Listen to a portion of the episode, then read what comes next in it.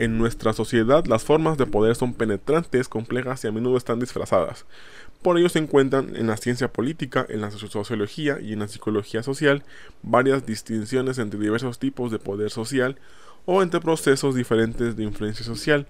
El principal propósito de este episodio es identificar los tipos principales de poder y definirlos de manera sistemática de modo que se puedan comparar de acuerdo con los cambios que producen y con los efectos que acompañan el uso del poder. Esto quiere decir que no que el hecho de definirlos de esa manera no es como que sean separados, o sea, van todo en conjunto, pero lo haremos así para que sea más entendible. De esta manera damos inicio a este episodio de poder en Deconstruirnos.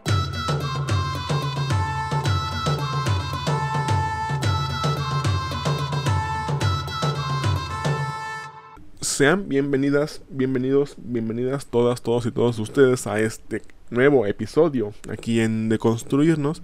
Me da un enorme gusto saludarles, este, saber que estén bien, espero que estén bien y que poco a poco esta cuestión de la pandemia no haya, no haya afectado tanto su, su, este, su calidad de vida, su salud mental y demás aspectos que tengan que ver con lo social. Este, esta vez vamos a hablar un poco sobre el concepto de, de poder pero antes quisiera yo explicarlo, ¿no? ¿Por qué vamos a hablar o por qué el tema de hoy? Si no me siguen en mis redes sociales, que les recomiendo que lo hagan, es en Instagram, es arroba bajo, arroba bajo de construirnos. Este, y en Twitter es arroba bajo ludap l mayúscula y de mayúscula y en TikTok es arroba, arroba bajo. En esas redes normalmente hago encuestas sobre los temas que quieren que yo aborde en un episodio o en un podcast así extenso para hacerlo más este, explicativo. Y pues puse una encuesta en la cual sugerí hablar de, de poder o hablar de género. Que no es como que estén separados, va uno con el otro y ustedes aquí lo van a ver. Pero primero, este, bueno, ganó que habláramos de poder. Entonces primero vamos a definir lo que es poder y después vamos a hablar de todas las herramientas que están a disposición de quienes o quien ejerce poder. Pero un poco para ir iniciando esta discusión, repito, espero que todos estén bien. También nombrar o, ver si ven que este capítulo está, bueno, más si veo que está muy largo, lo voy a tratar de dividir en dos para que sea, para que no sea, mejor dicho, muy, muy pesado y ustedes lo puedan disfrutar y lo puedan digerir de la manera más tranquila posible, porque repito, es un tema muy pesado muy largo y con muchas connotaciones psicológicas que a lo mejor este intentaré hacer a lo intentaré hacer lo más este lo más este resumido posible para que ustedes no sufran a la hora de entender el tema. Igual cualquier duda pues me la pueden escribir y yo se las estaré respondiendo. Entonces, iniciemos con dos preguntas principales que nos van a llevar en la, en la o que nos van a guiar justo en la descripción de lo que es el poder. Primero, ¿Qué, determina la conducta de la gente que ejerce poder? ¿no? ¿Qué aspectos hay dentro de la conducta que, hace que la gente ejerza poder? Y la segunda pregunta es ¿qué determina las reacciones del recipiente de esta conducta? O sea, ¿qué, acciones hay detrás de, en general de la conducta del poder? Bueno, trabajos empíricos, especialmente los dedicados a grupos pequeños, han demostrado la necesidad de distinguir diferentes tipos de poder para explicar los diferentes efectos hallados al estudiar la influencia social.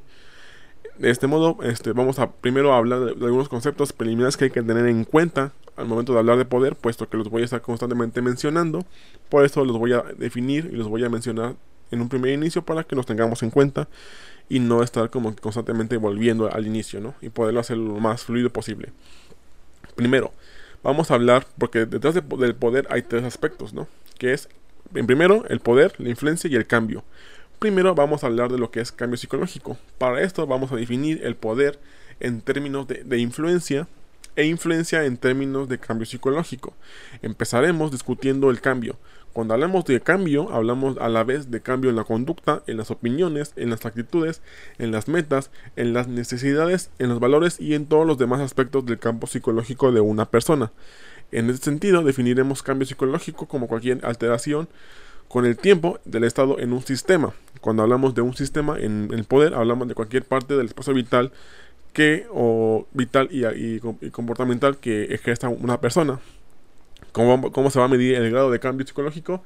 Bueno, vamos a definir el cambio según el tamaño de la diferencia existente entre los estados del sistema, es decir, entre el momento 1 y el momento 2. Momento previo a, a un cambio psicológico y momento después de un cambio psicológico inducido principalmente, bueno, en este caso por, por la influencia y por el poder. Entonces, pero entonces, ¿qué es influencia social o qué es influencia? Esto lo vamos a abordar y lo vamos a limitar a la influencia social sobre la persona. Ojo, cuando hablamos de la persona a la cual se le quiere, en la cual, a la cual se le va a influir y a la cual se le va a ejercer poder, la vamos a llamar P. P, bueno, cuando mencione P va a ser toda aquella persona o grupo a la cual se le quiere ejercer poder, ¿ok? Producida por un agente social. O, cuando hablamos de O, repito, hablamos de este agente social que ejerce poder sobre una persona, sobre P. Entonces, O es quien ejerce el poder y P es quien recibe el poder. En donde O puede ser otra persona, un papel o un rol, una norma, un grupo o una parte de un grupo. En este entendido de que P es la persona a la cual se le ejerce poder y O es el agente social quien ejerce el poder, se define la influencia de O sobre el sistema en el espacio vital de P como la fuerza resultante del sistema cuya fuente es un acto de O, es decir, la fuerza que tiene O para cambiar a P, y que consiste en dos componentes. Uno, la fuerza para cambiar el sistema en la dirección inducida por O, o sea, lo que O quiere, y la resistencia que P pone, eh, opuesta creada por el mismo acto de, de, O, es decir, la fuerza que P opone a la, al poder de O. Eso hay que tenerlo en cuenta, repito, P es la persona o el grupo al cual se le ejerce poder y O es quien ejerce el poder. Entonces ahora sí podemos hablar de lo que es poder social. Se define la fuerza de poder de O sobre P en algunos sistemas como la habilidad potencial máxima de O para influir sobre P en un sistema o en su campo vital. Bajo esto, hablaríamos entonces de que la influencia es un poder cinético, o sea que ocupa, que es mover a P de, un estado quieto a moverse, tal como el poder es influencia potencial, es decir, el, se ejerce poder para obtener influencia y a la vez esa influencia va a generar un cambio psicológico. Así funciona el poder. Supondríamos entonces que O es capaz de realizar varios actos a causa de alguna relación más o menos durable con P. O sea, para que haya poder, O y P tienen que tener algún tipo, algún cierto tipo de relación o alguna base que pueda, que pueda hacer que el poder surja o que, o que O pueda, o que O pueda ejercer poder sobre P. Hay que tener eso en cuenta, esos tres. Este, cambio psicológico, influencia social y poder social. Repito, O ejerce poder sobre P con la finalidad de tener influencia social, que esto a su vez va a generar un cambio psicológico en la dirección que O quiera. El poder social es para eso, para generar un cambio psicológico en el comportamiento de P o en la mentalidad de P en general. Pero bueno, este, ya, con esos conceptos entendidos, que son los principales que hay que tener en cuenta a la hora de hablar sobre poder, entonces, y que entendemos que tiene que haber una relación de P con O o de O con P para que haya poder, pues, ¿qué tal o qué les parece si pasamos a definir las bases del poder o las bases de la relación de O sobre P para que haya poder? Por bases del poder hay que referirnos a la relación entre O y P como la fuente principal de ese poder. Podremos distinguir muchas posibles este, dependiendo de qué teoría estemos hablando o desde qué enfoque lo, estemos abordando. En este caso, como hablamos desde la psicología social, que es lo que yo trabajo, hablaremos nada más de cinco bases del poder que tiene O por ser O, ¿no? Por ejemplo, el primero sería poder de recompensa, que se basa en la percepción de P de que O puede mediar las recompensas. El segundo sería poder coercitivo, basado en que P considera que O puede mediar los castigos. El tercero es el poder legítimo, basado en la percepción de que P perdón, perdón, basado en la percepción de P de que O tiene el derecho de prescribirle su conducta. El cuarto es el poder referente basado en la identificación de P con O. Y el quinto es el poder de experto basado en la percepción de que O tiene algún conocimiento especial o alguna experiencia especial que P desea. Vamos a definir las bases que hacen surgir determinado tipo de poder según su fuerza, amplitud y el grado de dependencia en en cada tipo de poder, además de que algunos efectos que se pueden tener sobre P y su relación con o a ejercer cierto tipo de poder. Como primer concepto o primer tipo de poder tenemos el poder de recompensa. Podemos definirlo como el poder cuya base es la capacidad de recompensar. La fuerza del poder de recompensa aumenta con la magnitud de recompensa que P supone que O pueda mediar. Recordemos que P es a quien se le quiere ejercer poder y O es quien, ejerce, o quien quiere ejercer poder. Repito, la fuerza del poder de recompensa aumenta con la magnitud de recompensa que P supone que O puede mediar en él. Este poder depende de la habilidad de O para administrar valencias positivas y eliminar o hacer disminuir las valencias negativas. También depende de la probabilidad de que O pueda mediar una recompensa según lo percibe P. Es decir, el poder recompensa básicamente se basa en esta habilidad que pueda tener O para recompensar a P por un comportamiento, por una creencia o por una actitud. Es decir, O para, para que se pueda sobre P, este, o para pedirle a P que haga algo, tienen que darle un cierto tipo de recompensa por lo que ha hecho. De este modo, P no pondrá resistencia ante lo que O le diga y es, eso genera poder. Porque al final de cuentas, O está haciendo que P haga lo que O quiere, en la dirección que O quiere, con la finalidad o bueno, con la meta de que P cree que va a recibir algún tipo de más bien de que P recibe algún tipo de beneficio por hacer ese tipo de comportamiento. Sin embargo, ojo, tienen que ser recompensas reales, no promesas de recompensa. Es decir, P tiene que recibir la recompensa constantemente de, de O. Pero el hecho de que sea así, de que P reciba la recompensa de manera constante, aumentará la, atracción que P sienta por O y eso creará más poder referente que permitirá a O inducir cambios de manera independiente. Poder referente lo vamos a ver después. Pero va a, crear, va a inducir cambios de manera independiente, es decir, que va a llegar a un punto en el que P tiene la, tiene la confianza suficiente en O de que lo va a premiar por, por lo que hace o por lo que O le diga, que pasa que las recompensas pasan a ser pasan a ser perdón este promesas de recompensa porque ya se hizo independiente de la, de la acción, es decir, que O sabe que, P, de que P sabe que O lo va a recompensar constantemente o en algún momento, entonces pues lo hace de manera automática. Ni las promesas provocarán que en P resistencia siempre que P considere legítimo en o, o el ofrecer recompensas. Hay que tener en cuenta la amplitud de este poder puesto que es específico en zonas donde O pueda recompensar a P por conformarse con lo pedido. Es decir, este poder no se puede llevar a otros campos que no sea el campo en el cual O pueda recompensar a P, por ejemplo, en el campo laboral o en un campo en específico, como por ejemplo puede ser también una relación este, amorosa o un vínculo afectivo, cualquiera que este sea. Todo aquel, todo aquel lugar donde O sea capaz de recompensar a P por lo que P desea o por lo que P pida es un contexto único y válido para que O ejerza poder sobre P de tal manera que P haga un cambio psicológico o genere un comportamiento de acuerdo a O lo desee. Repito, en cierta instancia O tiene que, tiene que estar constantemente dándole recompensa a P por los, por, los comportamientos que O le pide que haga, pero llega un punto en el cual P cree que O lo va a recompensar constantemente por lo que está haciendo, entonces cree, cree en O de manera ciega y eso genera un, poder de recompensa, genera independencia entre acto y poder y pues ahí es donde ya podemos hablar a lo mejor del siguiente tipo de poder, que es el poder coercitivo. Este poder es similar al de recompensa en que también implica la capacidad de O para manipular la obtención de valencias. En este caso, este poder surge de que P supone ser castigado por O si no logra conformarse al intento de influencia. En este caso, hablaríamos de valencias negativas o, en ciertas regiones del espacio vital de P que corresponden a la amenaza de castigo de O.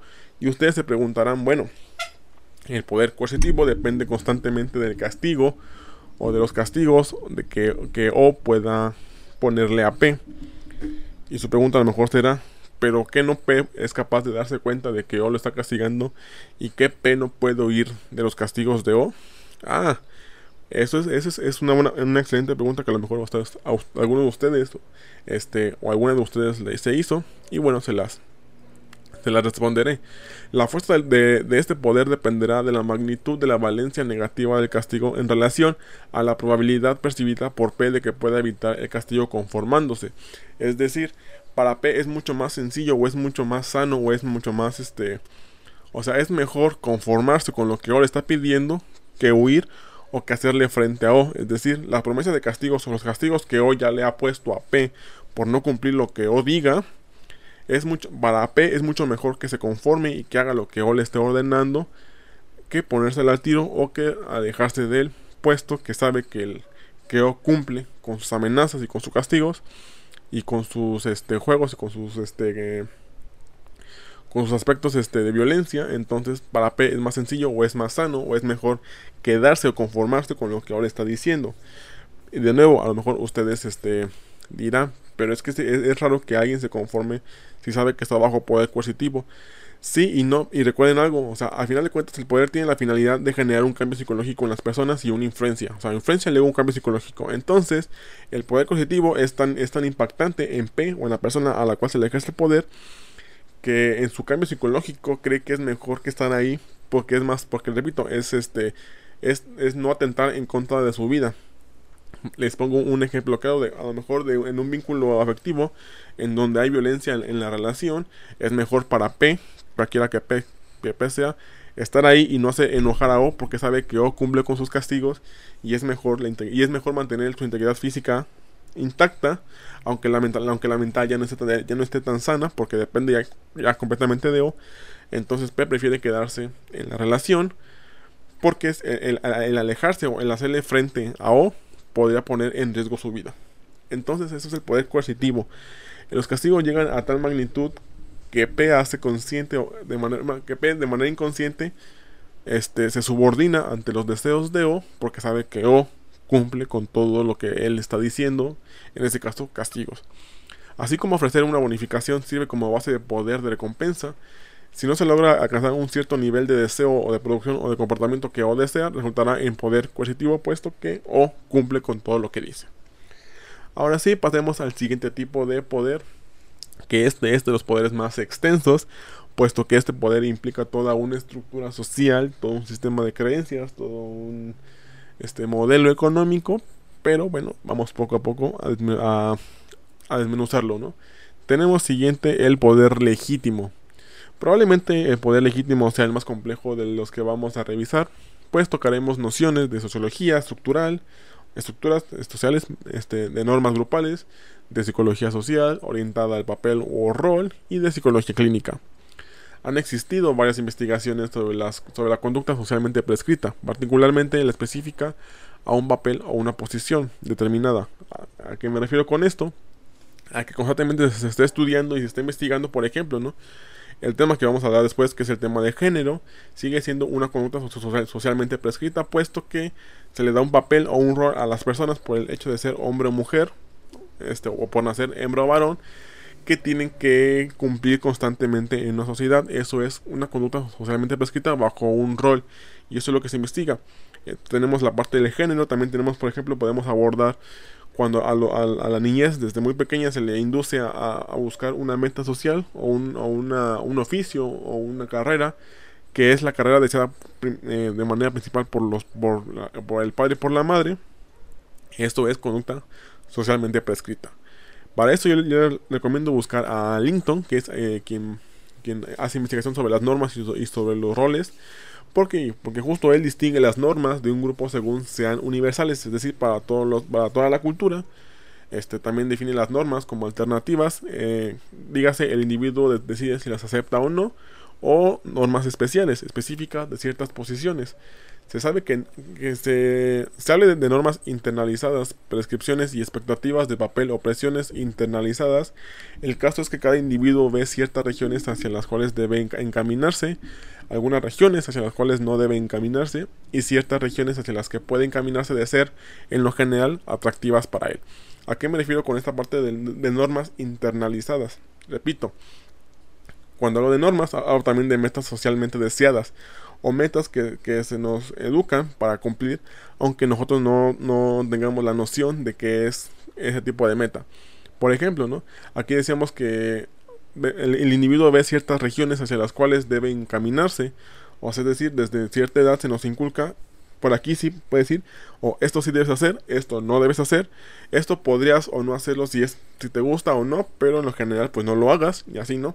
Constantemente están guiando o constantemente la, estructura social o el sistema en general nos está guiando o está ejerciendo fuerza sobre nosotros, o poder, mejor, mejor dicho, ejerciendo poder sobre nosotros, con la finalidad de guiar nuestro comportamiento. Ahora, esto último, ciertas regiones hacia, las, las, que pueden caminarse de ser en lo general atractivas para él, o sea, para P. Yo aquí les preguntaría, y de nuevo, o sea, esta es una duda que a lo mejor siempre va a existir y siempre que, yo pueda la voy a sacar a, colación porque pues, es una, duda bastante interesante, ¿no? O sea, nos habla de que sean atractivas para P o para nosotros, ¿no? Yo, yo les diría, o sea, que, o sea, yo como sé que algo es atractivo para mí y no es algo que me inculcaron que es atractivo o que tiene que ser para mí atractivo, ¿no? Por ejemplo, ¿no? Yo podría encaminarme a tener, por ejemplo, una relación con una persona independientemente de esta sea, siempre y cuando sea para mí atractiva. A lo mejor hablando desde una heteronorma, yo, yo tendría que guiarme o que tener una pareja mujer, porque pues eso es lo, para mí lo atractivo, porque así, así se me inculcó que lo, para mí lo que tiene que ser atractivo es una mujer. Y de ahí va la duda, ¿no? De ahí es donde sale esta pregunta. O sea, que de todo lo que yo considero que me gusta es porque realmente me gusta y no porque se me inculcó a que eso, que eso tiene que gustarme. De eso va el poder legítimo, de que el sistema nos educa o, nos, nos, moldea para creer que lo que hacemos es porque nos, nos gusta y no porque se nos este, amoldó para que hiciéramos ese comportamiento. Todo esto se aplica a conductas específicas a las que pueden dedicarse, a las que deben de dedicarse, a las que no deben dedicarse. Se aplica a ciertas actitudes y creencias que deben mantener, que no deben mantener o que pueden mantener. Es decir, se aplica a todo el universo comportamental de las personas, se aplica a todo aquello que las personas tienen que hacer, deben hacer o no pueden hacer. Y aquí podemos ver justamente quién es o quién está inmerso en toda la estructura social o en todo este sistema que orienta o que, o que pretende guiar nuestro camino, ¿no? hablamos del sistema familiar, del sistema político, del sistema religioso y en sí mismo el, sistema machista y patriarcal que es principalmente quienes son los principales orientadores del comportamiento tanto de hombres como de mujeres. De eso va el poder legítimo, repito, el poder legítimo no es, no es más, más basado en una persona, aunque se puede encarnar en una persona, pero como lo vamos a ver adelante, viene principalmente de, del todo un complejo sistema. El sentimiento de deber puede haber sido una internalización hecha de acuerdo con los padres, con los maestros, con la religión, o puede haberse desarrollado lógicamente conforme un sistema étnico y sincrético o de creencias. Por lo tanto, hablaríamos de, tales conductas como expresiones como es que debe de, es que tiene que, es que tiene derecho a. Me explico, porque al final de cuentas, quienes tienen o quienes conservan gran parte de este poder legítimo es el sistema y quien encarna el sistema, pues básicamente lo que les acabo de mencionar, ¿no? Padres, maestros, religión o sistemas de creencias. Ellos son quienes orientan o quienes tienen el poder para generar o para cambiar nuestro comportamiento de acuerdo a lo que ellos creen que es lo mejor para nosotros. De manera conceptual, podemos considerar la legitimidad como una valencia de una región inducida por alguna norma o valor internalizada ese valor tiene la misma propiedad conceptual que el poder, o sea, la capacidad de inducir campos de fuerza. Puede no ser correcto que los valores o el superego sean padres internalizados, pero al menos puede generar campos de fuerza con un deber fenoménico, similar a la prescripción de los padres. Esto que quiere decir a manera muy este, general que el poder legítimo está encarnado en muchas personas y que al final de cuentas se internaliza en nosotros mismos como, como eso, ¿no? Como un padre con la finalidad de que yo crea, es que sí, tengo yo que, tengo yo que creerle a él, tengo que hacerle caso a esa persona, tengo que este, agarrar lo que esa persona me diga para yo, porque él, sabe la vida y él sabe lo que tengo que hacer, entonces tengo que guiarme por él. a, eso, eso se refiere con este padre internalizado, que llegamos a, esta, a esta posición en la cual yo creo que toda la gente que es mayor que yo, o que tiene cierto conocimiento o que tiene cierto estatus social tiene el derecho de guiar mi comportamiento puesto que él este puesto que él este tiene prestigio social saben y eso, eso es un poco lo que hay que ir como que, lo, que hay que ir cuestionando no toda persona que tenga cierta edad o, conocimiento o, posición puede ejercer poder sobre ti es más nadie puede, nadie debería de hecho tener poder sobre ti pero pues repito en este caso el sistema ahonda o aborda o, cultiva que el poder sea, sea dado, o sea, sea brindado a la gente que tenga esta posición. Y como a nosotros se nos educa para tener este padre internalizado o esta o este superego de tengo que tengo yo que irme para allá porque sé que es lo correcto, porque se me dijo que para allá era lo correcto, entonces para allá voy. Es un poco ir contra la manera de la, de la contra la corriente, perdón, del sistema, pero es necesario darlo a conocer. Por ejemplo, ¿no? Cuando la necesidad induce una valencia en P, cuando el deseo de necesidad induce una valencia en P, hace un objeto atractivo para P. Es decir, yo tengo la necesidad de, por ejemplo, no sé, tener un mejor equipo para grabarles y para traer mejor mejores episodios a ustedes de mejor calidad. Eso es mi necesidad. Este, esa atracción se aplica únicamente a P, o sea, a mí, pero no a otras personas, puesto que es un deseo meramente personal. Por otra parte, cuando un valor induce una valencia, vean la diferencia. Una es la necesidad, la necesidad induce una valencia. Ahora, un valor induce una valencia. El valor puede ser un rol un, este, o una norma. Cuando un valor induce una valencia, no solo se sitúa fuerza sobre P para que éste se dedique a la actividad, sino que P puede considerar que otros deberían conducirse del mismo modo que él. Por ejemplo, la masculinidad. La masculinidad es ese valor, o puede ser un valor, el cual sitúa, sitúa fuerzas dentro de P, siendo P un hombre, para que sea justamente como se le ordena que sea lo masculino. Pero al final de cuentas, la masculinidad tiene ese. Tiene ese, esa herramienta que hace que los hombres crean que pueden, que, que, tienen que guiar el comportamiento de otros hombres bajo esa misma estructura, por ejemplo, ¿no? En todo el marcado de lo que es la masculinidad hay promesas de recompensa, este, que, muchas, que a veces se cumplen y a veces no. Y, cuando digo se cumplen es este meramente por decirlo, porque realmente no se cumplen promesas de recompensa de, la masculinidad, pero al haber promesas de, promesas de recompensa y como ya se internalizó esta parte de que es que eso es lo correcto, no importa que se recompense o no, puesto que yo ya tengo, ya lo creo y lo, y internalicé y no lo necesito ver físico porque sé que en algún momento va a llegar.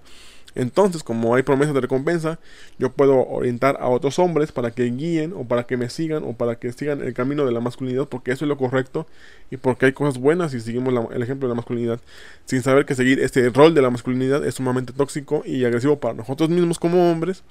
Pero al final de cuentas, repito, el poder se ve reflejado en, otro P que se convierte en no sobre otro P, pero realmente quien tiene el poder es todo el sistema en general que eso ¿A qué me refiero con todo esto que acabo de decir? Que es muy complicado, sí.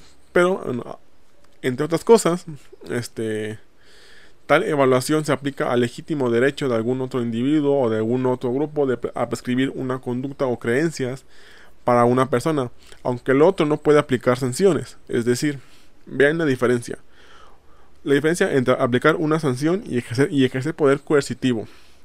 Recordemos, aquí en, en el poder este, en el poder legítimo o es en general todo el sistema de creencias y todo el sistema estructural social, ¿no? Que, subordina a las subjetividades. Ese es, e, ese es quien encarna o quien tiene el poder. Sin embargo, O puede, este, no es como que pueda darle poder a otro P, sino que P, por esta internalización que les hablaba, este, cree que tiene poder sobre otras personas, sobre otro P, con la finalidad de guiar su comportamiento. Sin embargo, esto O no lo ve mal, porque al final de cuentas O puede delegar este poder a ese P, puesto que P cree que tiene estabilidad, como les acabo de mencionar, entonces entonces ahora el problema es entre nosotros, entre puros P, entre pura gente que está subordinada ante el sistema de O. ¿Por qué repito que, por qué, digo que a O no le importa que P este, crea que tiene poder? Porque al final de cuentas P, hacer una encarnación o al encarnar todo lo que toda la creencia o todo, todo lo que O cree que es lo que tiene que ser porque es bueno, aunque no sea bueno, aunque sea falso, a uno, a uno le importa que aunque un P este, tenga poder, porque al final de cuentas puede generar o puede este, hacer que otro P se sume al sistema de O, en, cuya, en cuyo caso no genere poder sobre otro P. Al final de cuentas, quienes se van a pelear son entre, entre, entre las personas P, entre los subordinados, y nunca van a mirar para arriba, puesto que la primera P, o la primera persona que, cree que tiene poder sobre otro P, lo va a atacar, ¿no? O, o intentar eh, influenciar a, esta otra persona. Pero al no dejarse este otro P, a quien va a atacar es a quien le ejerció poder, o sea, al otro P, al, otro hombre subordinado. Y nunca van a voltear para arriba para que vean quién exactamente quién es el que está quién es el que está este, acumulando o quién, es el que, o quién es el que tiene justo todo el poder legítimo, que es el sistema.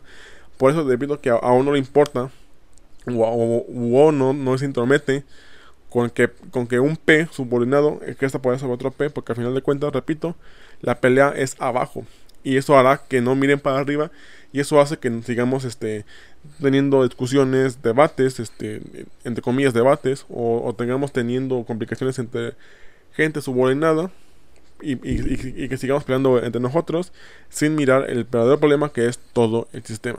Por eso aguas con este poder, aguas con quienes ejercen poder, porque puede ser que sea poder legítimo que viene desde arriba, y es importante mirar que quien ejerce el poder es el sistema, no, no SP, porque SP también está subordinado ante el sistema de O. Pero como SP no lo puede ver porque lo tiene internalizado, es importante que, se quite de ahí, o, no, que se quite, perdón, intentar ayudarle para que lo vea y poder ir juntos, juntos en contra del sistema de creencias que es O. Entonces por eso es importante este poder de, legítimo. de este modo, ah, decía la diferencia entre sanción y, y poder cognitivo. O sea, un P sobre otro P bajo el sistema de O ejerce poder coercitivo. Por ejemplo, ¿no? Cuando un padre ve que su hijo es homosexual, normalmente lo corre, lo castiga, le pega y lo violenta.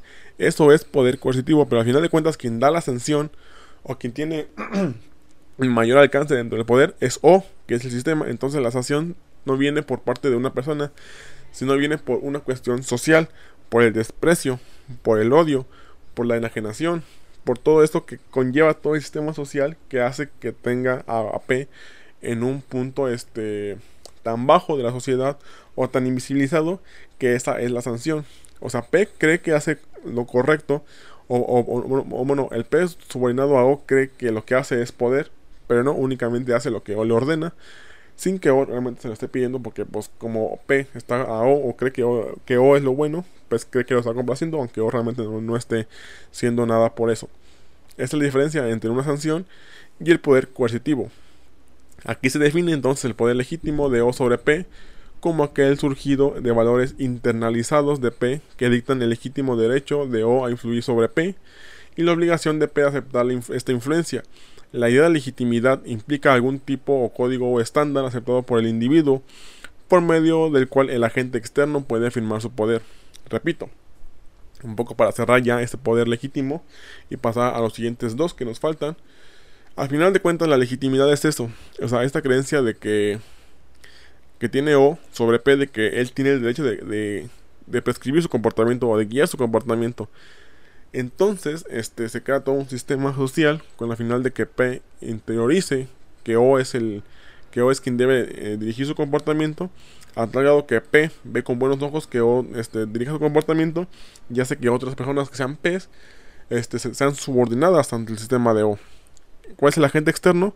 La masculinidad, los roles de género, el patriarcado, el machismo, el sexismo, el clasismo, la discriminación, todo este enmarcado de sistemas hace que O siga teniendo todo el, todo el poder legítimo sobre, P y que al final de P, y que, al final P encarne a esa O, esa O con la finalidad de, mantener subordinado a, a, todos los demás con la única finalidad de que entre nos, nos estemos peleando y tirando entre P's sin ver que quien tiene el poder o a quien hay que tirar esa O, que es el sistema.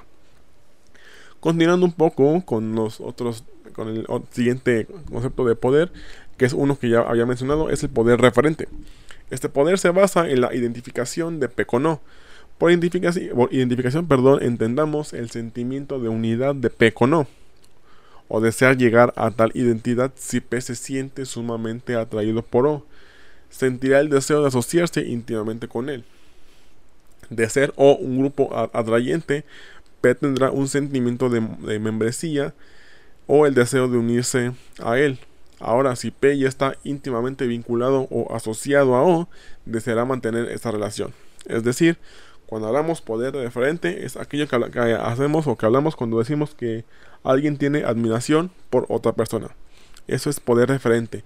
Normalmente cuando hay poder referente O, O no conoce a P en la gran parte de los casos, puesto que normalmente P desea ser como alguien, ya sea famoso, bueno, súper famoso, súper rico, súper conocido, este, súper millonario, etc.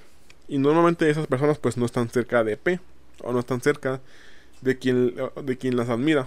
O sea, o sabe que hay gente que, que, que hay P, que, que, hay una P que lo admira, o hay varias P que lo admiran, o es consciente a veces de que hay P que lo admiran, entonces en ocasiones o puede hacer cualquier tipo de comportamiento con la finalidad de que P lo siga, por ejemplo, una religión, ¿no? Pero, este, en otro caso, o en, la gran parte de los casos, este, esta identificación se mantendrá y establecerá si P cree, actúa y percibe como lo hace O. De este modo tiene la capacidad de influir sobre P, aunque P pueda no, darse cuenta de este poder referente. De igual manera, o, puede, o puede no, o puede ignorar que P tiene esta admiración por él pero aquí lo complicado de, poder de referencia es justamente esto. Como proviene de una admiración o de una identificación y que se asemeja un poco con, lo, con el poder de, con el poder legítimo, viene a que P cree que P cree que para ser como O tiene que hacer o decir todo aquello que O haga, ¿no? Por ejemplo, P podrá verbalizar tal poder diciendo soy como O, por lo tanto me conduciré como él y creeré en lo que él cree. A mayor identificación de P con O, mayor será el poder de referencia, un poder referente. De este modo, este, si O si P quiere ser como O, dígase un millonario, dígase alguien que tiene mucho poder o mucho dinero, va a hacer todo lo que todo lo que O hace, sin importar que sea este en contra de la ley o no. La idea es replicar todo lo que O hace porque P cree muy en el fondo que si hace eso va a llegar a ser como O. Y si O se da cuenta de que P tiene esta, esta identificación o esta admiración sobre, sobre sí mismo, hará todo para que P lo siga y para tener a P subordinado. Es decir, por ejemplo, cuando hay famosos que crean religiones o hay personas con, muy, con mucho dinero que, generan clanes, por ejemplo, de, de abuso o trata de personas, esto es esto proviene de, del poder de, referente, de la admiración. Entonces, como hay mucha gente que la admira, pues súmanse a mí, únanse a mi, a mi clan, a mi religión, a mi grupo, con la finalidad de que estén cerca de su ídolo. Y pues nada más a cambio, pues van a, van a ver un, quizá algunos este, favores, ¿no? Pero pues tu logro es que vas a estar cerca de tu ídolo y que vas a lograr ser como yo.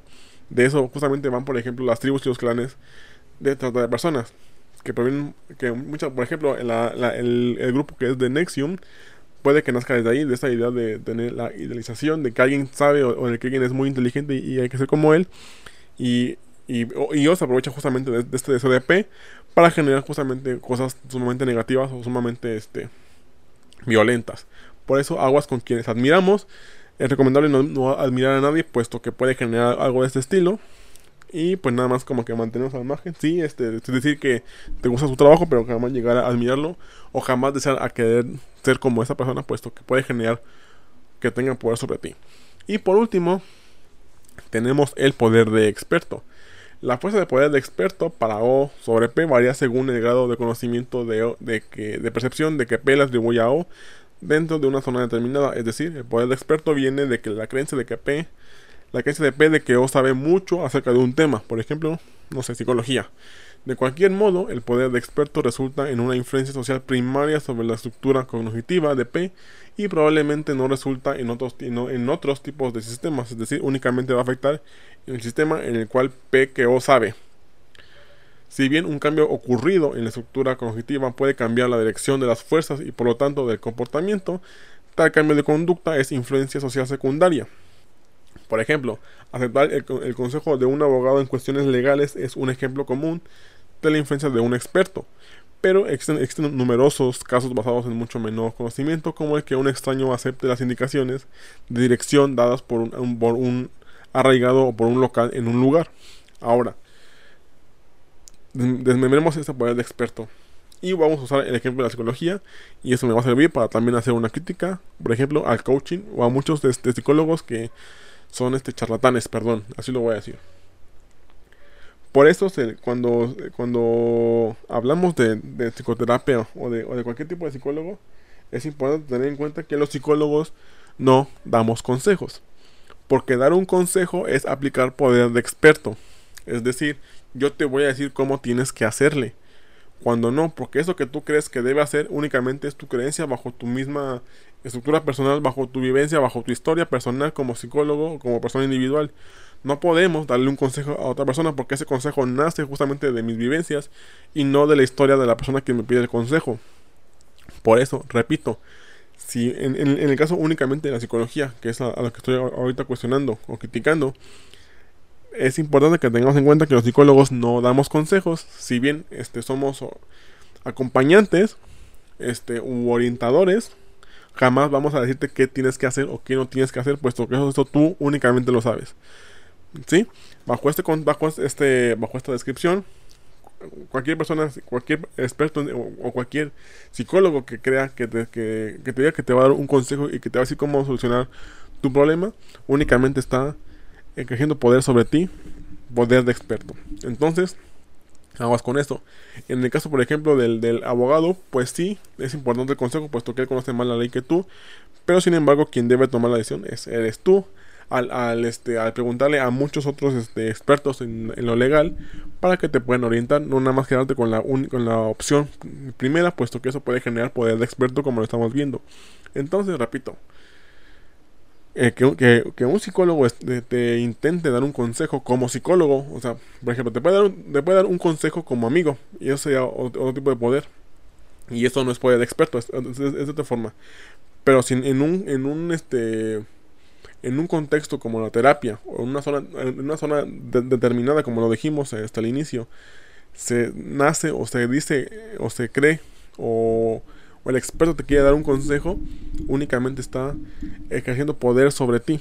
Entonces, este, cuidado. Continuando, el poder de experto, donde O no es necesariamente miembro del grupo de P, podríamos denominarlo como poder de información. Ah, cuando hablo de poder de información, por ejemplo, hablo del, consejo que dan los amigos. O sea, sabes que tu amigo es experto, por ejemplo, o, que sabe de psicología, pero como no es una sesión terapéutica, pues te puede dar, te puede guiar, orientar y únicamente es poder de información, puesto que tú crees que él, es experto en el tema. Pero no es, bueno, no experto, pero tú crees que él sabe, o sabes que él sabe, entonces se le, pide, le, le pides el consejo y es poder de información no de experto porque no está enmarcado en un contexto estructural de la psicoterapia.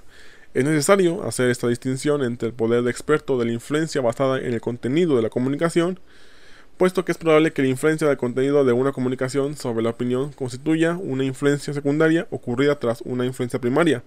Entendamos esto como aceptar la información, por ejemplo, ¿no?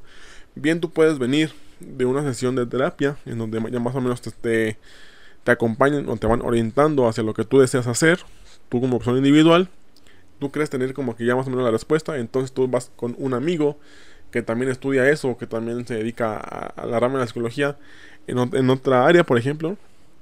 Puedes venir de la psicoterapia y luego preguntarle a tu, amigo, a tu amigo psicólogo social qué es lo que opina de lo que le dijo el psicólogo clínico. Pero al ser tu amigo te da, te da su consejo, te da su opinión, que es poder de información.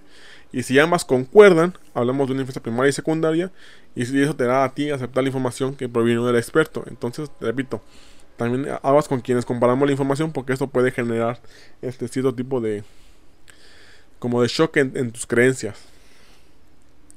Siempre que se presente la influencia del experto, parece necesario que P crea que O sabe y que P confíe en que O está diciendo la verdad y que no trata de engañarlo.